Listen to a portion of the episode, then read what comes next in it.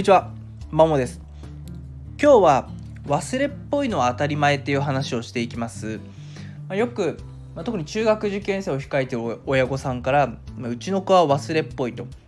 何度も教えても忘れてしまう、覚えないっていう話をいただくことが多いんですけども、これ当たり前だなっていうふうに個人的にはというか思ってますと。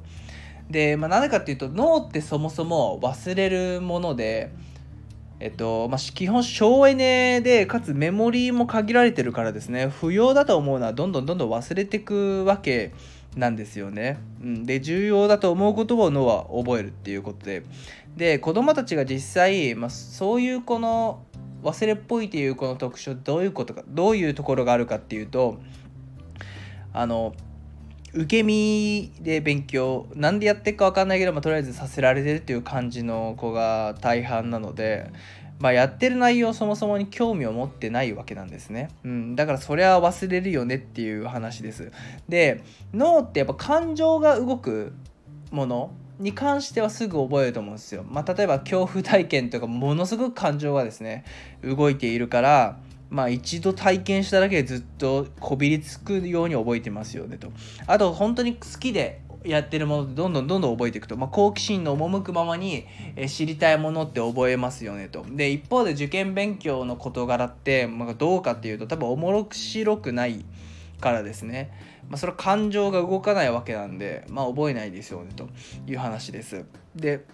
なんで感情的なもの感情が動くものを覚えるかっていうと、まあ、基本脳の中で記憶を司るのが海馬っていう器官でその近くに扁桃体っていうものがあるんですよ。まあこれよくその火災報知器みたいな感じで例えられて危険を察知するものに敏に反応するのがまあ扁桃体と呼ばれていたりあとはその感情ですね感情を司るも一部としても扁桃体というものがあるので、まあ、その感情が動いた方がまあ、覚えやすいと、まあ、近くにあるからですね。その海馬の近くに扁桃体が、うん、だからエピソード記憶は覚えやすいよねっていうのはその基本感情が動いてるからなんですね。例えばすごい変な式を見た時にめっちゃ変だなっていう感情が動いていたら逆に覚えるとかですね。変な名前やなとか変な顔やなみたいなこいつハゲてるやんみたいな感じ。でまあザベルみたいな感じだと結構覚えやすかったりするんですけども、まあ、別に特に感情が動いてないエピソード記憶を使い切れてない場合は覚えない。覚えられないですねだから何度やっても覚えないっていうのはまあ意外と普通というか普通っすよねっていう話です。うん、じゃあどうしていくかっていうともう何度もやるしかないですね。これも脳研究者の池谷裕二さんの「受験脳の作り方」っていう本に書いてあるんですけども短期間に何度も同じ事柄をやることで脳にあこれは重要なんだなっていう錯覚を覚えさせることができてそれゆえに覚えるっていうふうに書いてありました、うん、じゃあ具体的短期間ってどうやるかっていうと、まあ、これあくまでこれは私の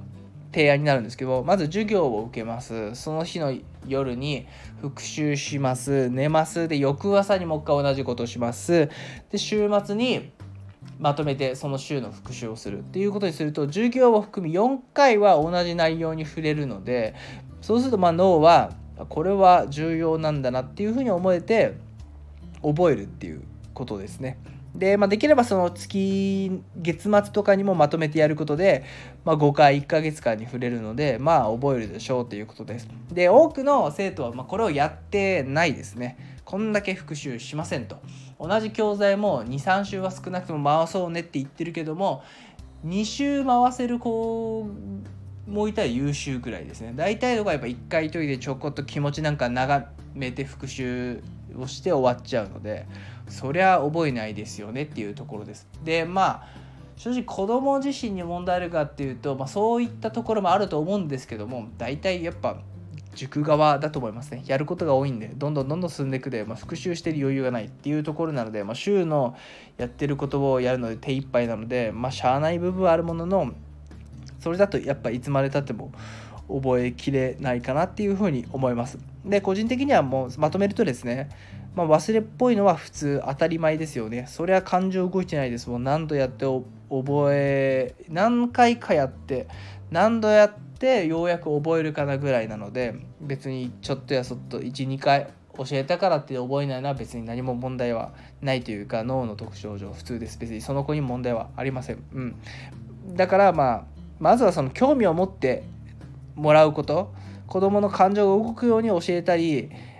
するのがベストなんですけどもなかなかやっぱ受験勉強ってそんな面白いものでもないので難しいですね。となるともう本当に短期間に復習をするしかない何度も同じ内容をするしかない授業を受けるその日の夜に復習する翌朝起きた時に復習週の終わりに復習という形で4回する、まあ、できれば月末もやって5回やるっていうことで脳にあこれは重要なんだと思い込ませて覚えるっていうのが一番いいアプローチかなっていうふうに考えております。以上です。